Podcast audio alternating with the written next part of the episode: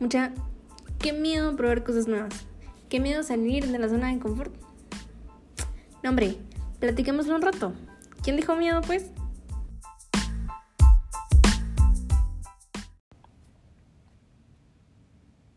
¿Qué onda, muchan? Llegamos al episodio número 5. No me reí, no me reí. Le había dicho a Randy que se iba a reír cuando dijera que onda mucha. No me reí. No se rió. bueno, pues bienvenidos. Qué emoción. La semana pasada pues me disculpo porque no hubo episodio, pero habían demasiadas cosas pasando en Guatemala junto con mi cierre de pensum y estaba el estrés en flor de piel, entonces una disculpa. ¡Uh, cierre. pues hoy estoy aquí con Randy. Preséntese. Hola. Preséntese. Bueno, pues soy Randy, por si, por si no lo sabían, por si no lo han escuchado. Em, realmente no sé muy bien qué decir de mí. ¿Qué digo? El ingeniero. No, eso no.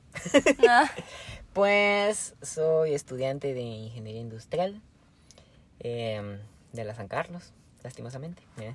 Ay, qué grosero. No, son bromas, los quiero San Carlos, a veces, pero los quiero. No, eh, soy estudiante de ingeniería industrial, soy guitarrista, también toco el ukulele a veces y estoy aprendiendo a tocar piano y escribo cosas. Escribo muchas, muchas, muchas cosas. Está escribiendo un libro. Bueno, muchos libros. Dos, Dos libros. solo dos. Ajá, exacto. Están bien interesantes. Ahí le vamos a hacer la respectiva promoción al final. Bueno, vamos a hablar entonces hoy de la universidad.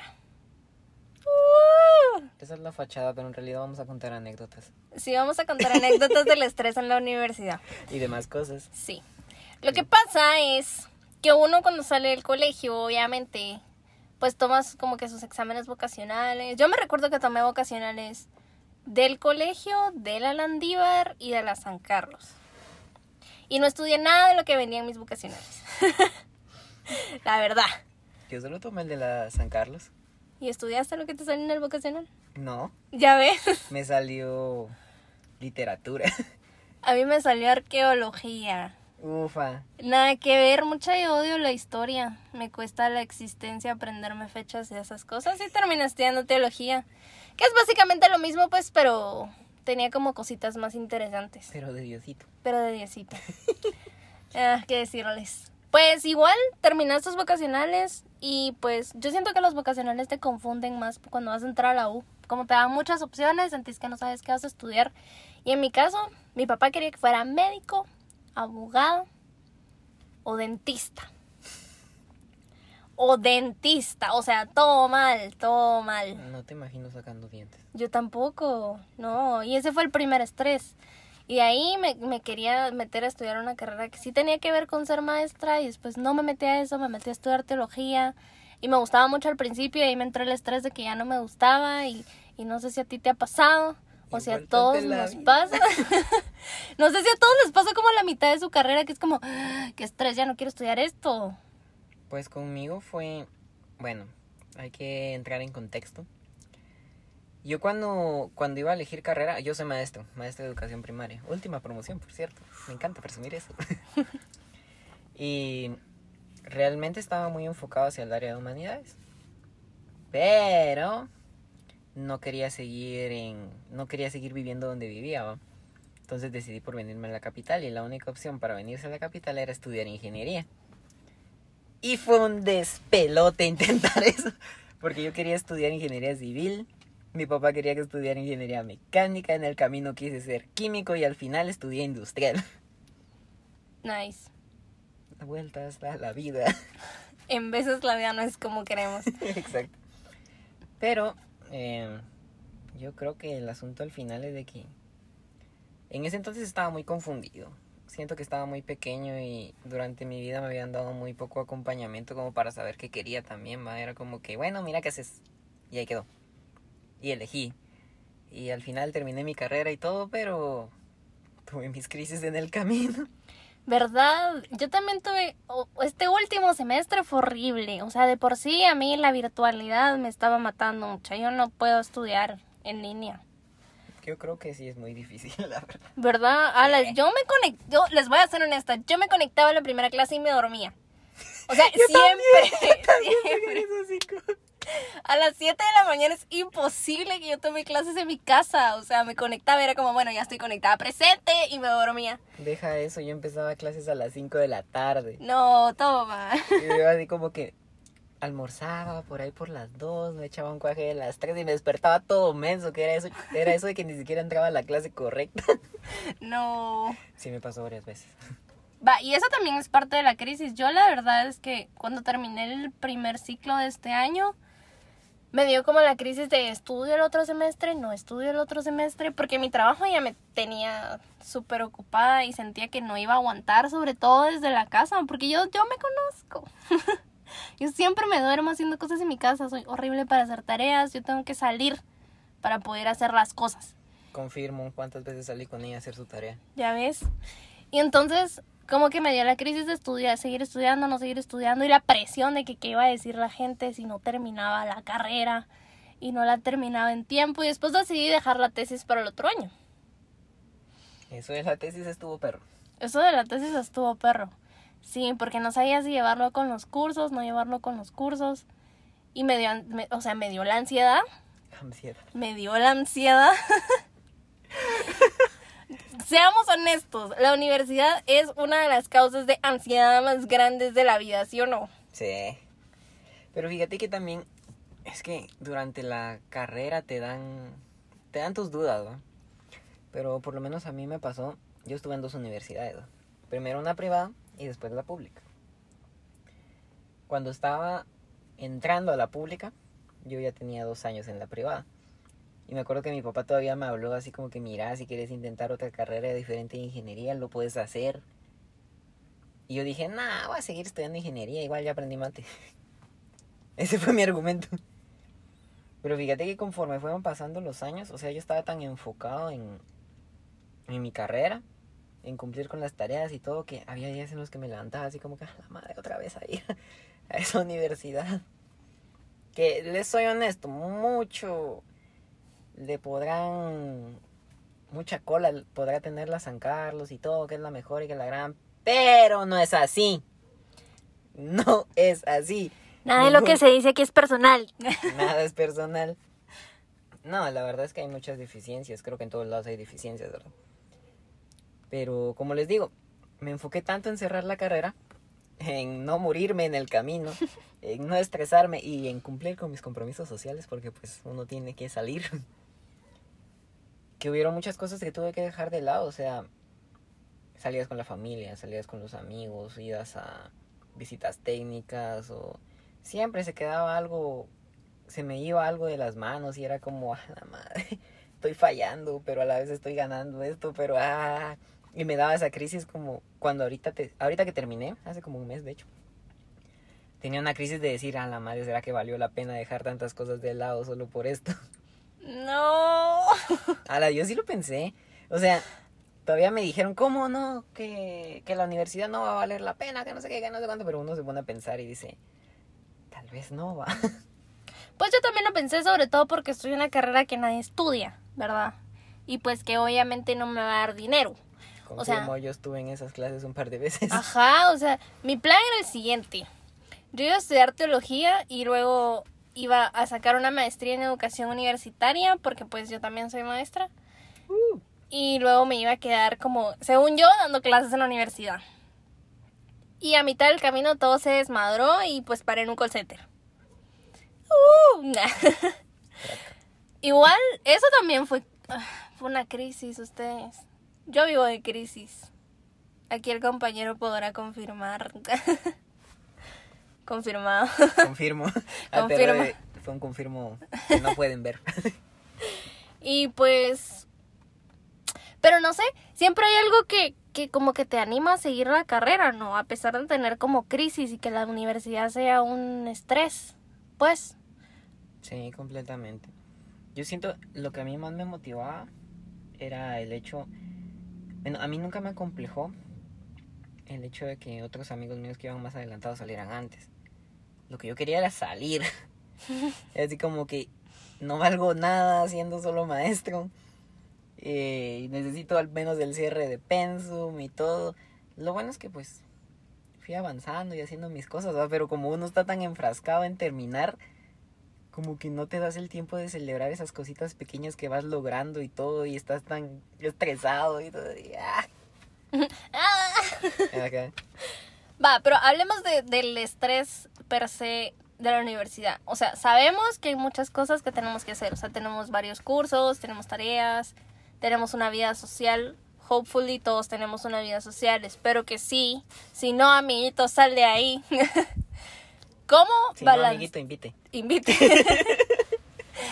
¿Cómo hacemos para balancear la vida de la universidad con la vida social?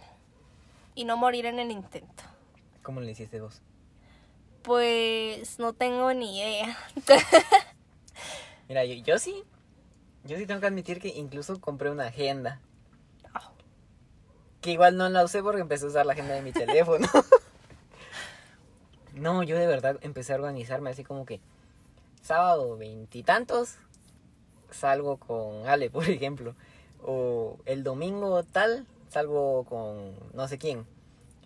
Pero el lunes tengo que entregar el proyecto de no sé cuánto. Y había veces que yo regresaba después de la parranda y todo así medio... No puedo usar esa palabra. Medio muerto. Medio golpeado por la vida. Ah, y regresaba a hacer tareas, ¿verdad? Y había veces en los que me, yo haciendo mi tarea y era como que, ¿por qué soy así, chingada madre? me pasó, me pasó. Sí, hubieron muchas veces que sí intenté así como organizarme y todo, pero eh, no siempre me salió. Yo creo que me pasó lo mismo. Mi mamá sí me decía, agarrá solo los fines de semana. Me decía, un fin de semana al mes. Y yo, no, hombre.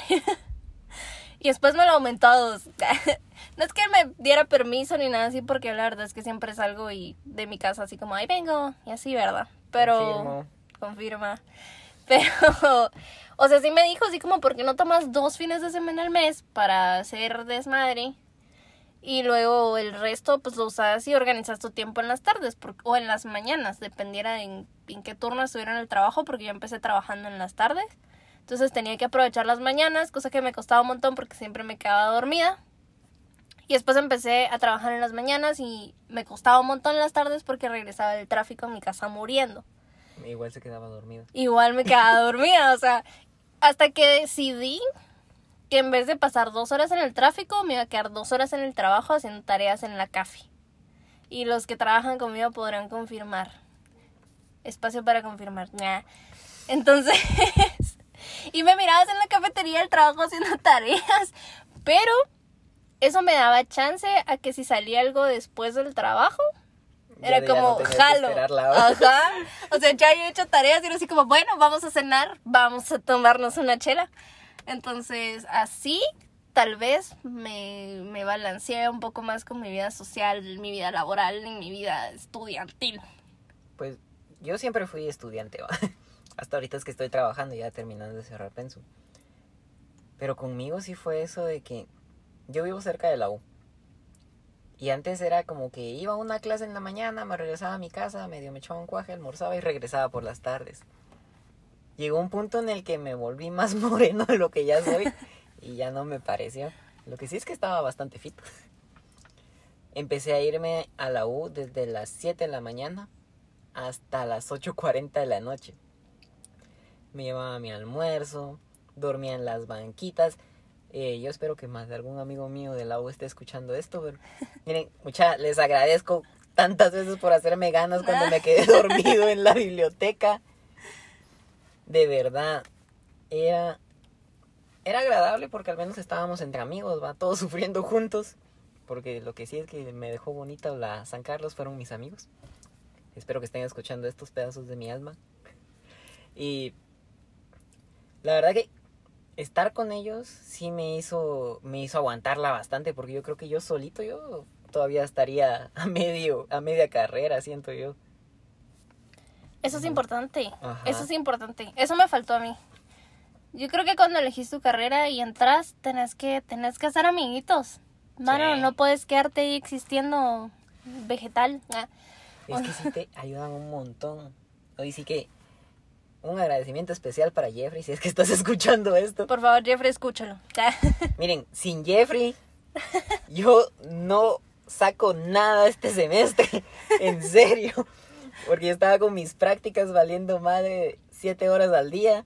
Regresaba todo desgraciado a mi casa y después era como que caía el mensaje de Jeffrey, vos hay que hacer tal cosa, ¿me ayudas con esto? Y yo, jalo, vos decime qué hacer y ya estuvo. Gracias Jeffrey, sos un crack. Sí, yo, bueno, yo he de decir que estudié una carrera que, que estudian los señores. O sea, Confirmo, vi señores cuando entraba a sus clases. literalmente es, un- es una segunda carrera. O sea, es gente que ya estudió una carrera y ya tiene una vida profesional y solo se mete a eso como que por gusto y gana. Yo por alguna razón y porque soy muy extraña, pues lo decidí como primera carrera. Y mm, me recuerdo que hice amigos hasta mi tercer año de universidad. porque me encontré con Víctor y con Chejo. Los amo, si están escuchando esto. Yo sé que sí lo están escuchando. Muy bien esos jueces. Son lo máximo, mucha. Y de verdad que uno aprende a balancear su vida social y su vida en la U cuando los amigos, o sea, salen de la misma universidad.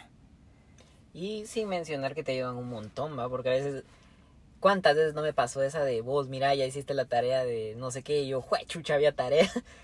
Y las hacíamos juntos, o sea, nos juntamos un montón de veces a hacer las tareas. Bueno, a veces a copiar las tareas. Y te ayuda un montón porque, puchica, si no vales madre. ¿Verdad? Ujú. Coincidimos, los amigos son parte importante. Son Check. parte importante de la universidad. ¿Qué más necesitamos para organizar nuestra vida universitaria? Ya vimos que las agendas no funcionan, también lo intenté y no funcionó mucho. Yo soy horrible para las agendas. Sí, apenas tengo el control de mi vida, ¿qué va a ser de mi agenda? Nada que ver.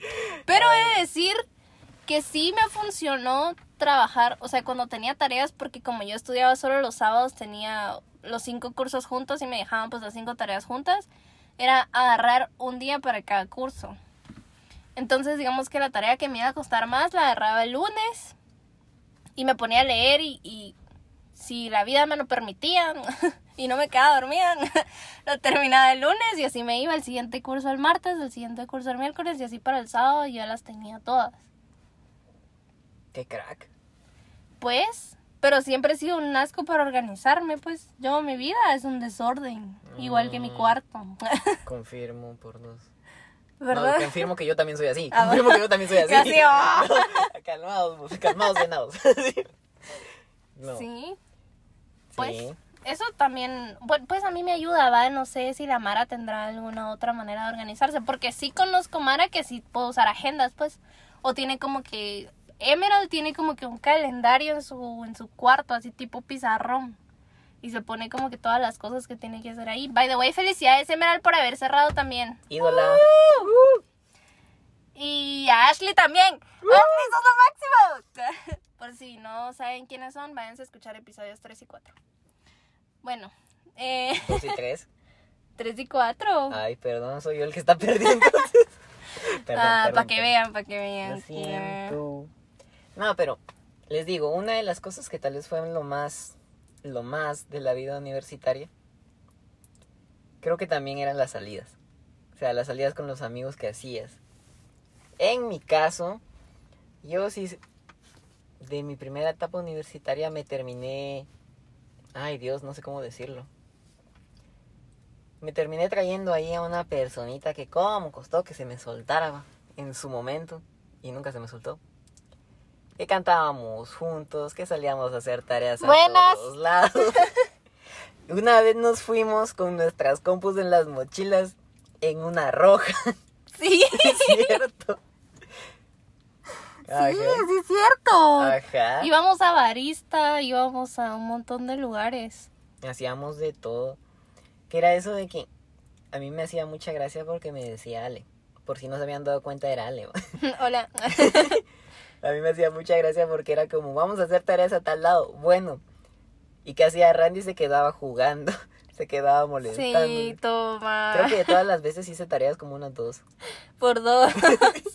Por dos. Lo que más gracia me hacía de todo es que aquí la niña sí se ponía a hacer sus tareas, pero por ahí por la hora, los 45 minutos, ya estábamos platicando de alguna otra pendeja. Ah, sí, es que es imposible.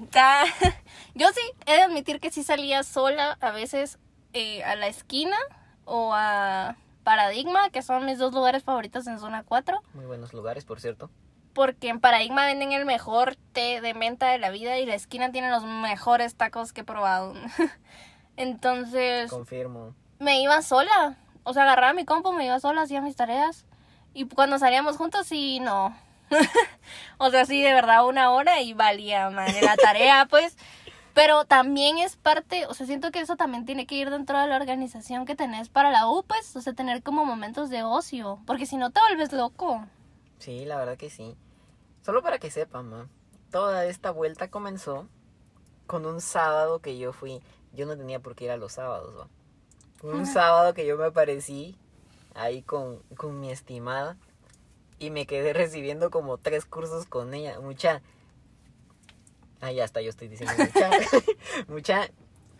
Tengo que admitir que los cursos estaban interesantes. Pero después de por ahí, por el tercer sábado, sí me dormía. Sí. Sí me dormía. Pero pues, Pero pues, ¿te acordás? Desayuná- desayunábamos juntos en la café. sí, o sea.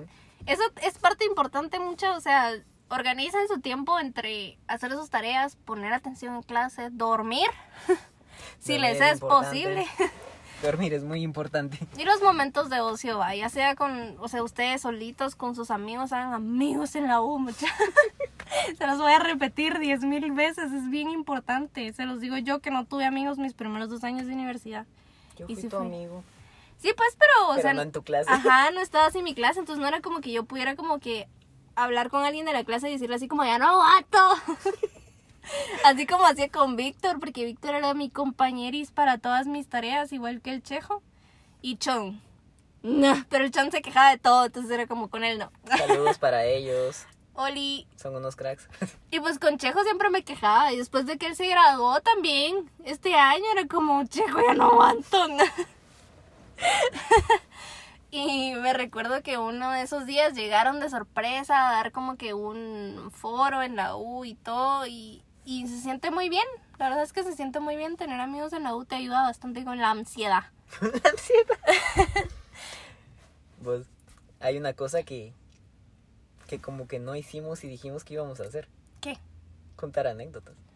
Ah, no, hombre, bien, contamos anécdotas de cuando salíamos a hacer tareas. No, y hay muy, hay muy buenas anécdotas de cuando estábamos, bueno, cuando compartíamos la misma universidad. O sea, dábamos conciertitos, cantábamos Ah, sí. juntos. Teníamos hobbies. La verdad es que hoy íbamos a cantar, pero el señor se le olvidó la guitarra, Lo entonces... siento, tal vez para la próxima semana. Sí, la dejaremos para otro episodio. Eh, Pero sí. Sí. Bueno, vamos a ir con la invitación del podcast de esta semana ya. Porque el tiempo se va volando mucha. Eh, Uy, de verdad. Bueno, ¿cuál va a ser la invitación de esta semana? Organizar tu vida. Y hacer amigos en la U. Hacer amigos en la U es importante.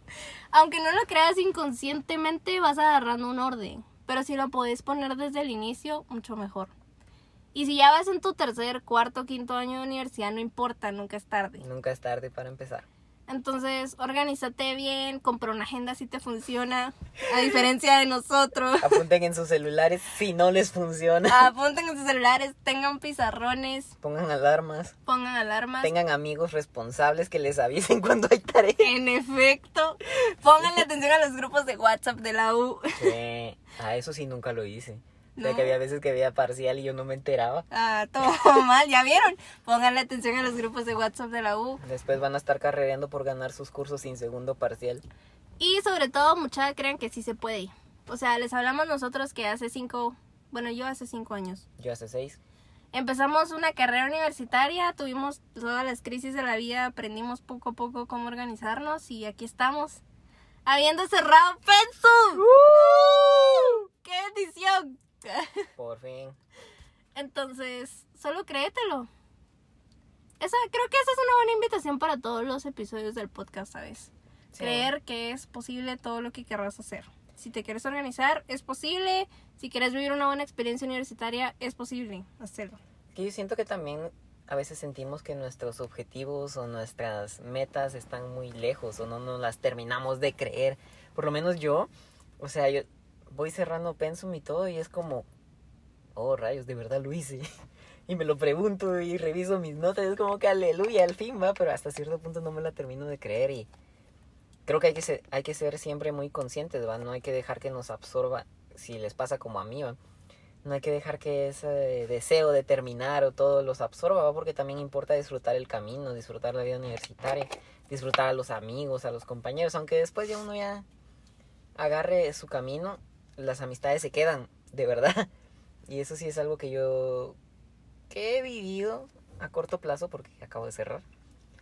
Pero sí, las amistades se quedan y pues qué mejor evidencia que estar haciendo este podcast. Uh, nosotros somos amigos desde que empezamos la carrera. Sí, qué bendición. sí. Bueno, entonces vamos a pasar a la parte de la promoción respectiva para el libro del señor Randy. ¿Qué? ¿Yo qué? Ah, ah, pues, Contanos dónde podemos encontrar el librillo. bueno, pues para empezar, estoy, estoy en publicación. Tengo un libro de fantasía llamado El orgullo de los traidores. Se escucha chilero el nombre, decime si no. y tengo otro llamado Domus Aurea, que es un proyecto más bien improvisado de tipo drama. Les soy honesto, soy malísimo para escribir drama, pero hago mi intento. Léanlo, van a ver que está chilero. Eh, los dos libros los pueden encontrar en... Aquí podemos dejar links. Sí, lo podemos dejar en la descripción Ah, del bueno. podcast o en la página de Instagram. Lo podemos dejar en la descripción del podcast mejor. Sí. Eh, pues más que todo, ¿verdad? Eh, hoy no hablamos de escritura, espero que podamos hablar de escritura algún día. Pero es algo que yo disfruto mucho. Ahorita ya terminé de publicar una primera parte del Orgullo de los Traidores, vamos con la segunda. Están pausadas por el cierre de Pensum, pero ahí vamos. y pues, que son libros que están hechos así con bastante dedicación, con bastante pensamiento, porque de verdad me quebré la cabeza haciéndolos, así que les dejaremos ahí en la descripción Confirmo. para que puedan para que puedan verlos. Sí, la niña se estresó varias veces conmigo. Los dejaremos ahí en la descripción para que puedan verlos, para que les puedan echar un ojo, tal vez les gustan. Yay. Claro. Y la promoción respectiva al podcast, pues para seguirnos en Spotify, para que nos compartas con tus amigos. Seguirnos en Y Instagram. seguirnos en Instagram. ya somos como 38 en Instagram. Estoy tan orgullosa de eso, mucha. Y estoy muy feliz porque Bravo. Esta bravo, semana- ¡Uh! Bravo. esta semana me escribieron un par de personas y me dijeron que les había servido mucho el podcast para como que hacer cosas nuevas y así. Entonces estoy muy feliz por eso. Muchas gracias a todas las personas que escuchan todos los episodios semanales. Los llevo en mi corazón. Yo también no tengo mucho que ver aquí, pero yo también. Entonces ya saben, Instagram, arrobita, ¿quién dijo miedo? Guión bajo. No se les olvide el guion bajo. no se les olvide el guion bajo. Para que nos den follow. Igual ahí voy a dejar el link para los libros del Randy Estuardo. Ahí me etiquetas por si me quieren seguir. Está bien. Lo vamos a etiquetar por si lo quieren seguir para que vean ahí sus patoaventuras. Mía, Juan. Oílo. bueno, vamos a dejar aquí el episodio del día de hoy de ¿Quién dijo miedo? Buena onda por acompañarnos. Nos vemos la otra semana. Adiós.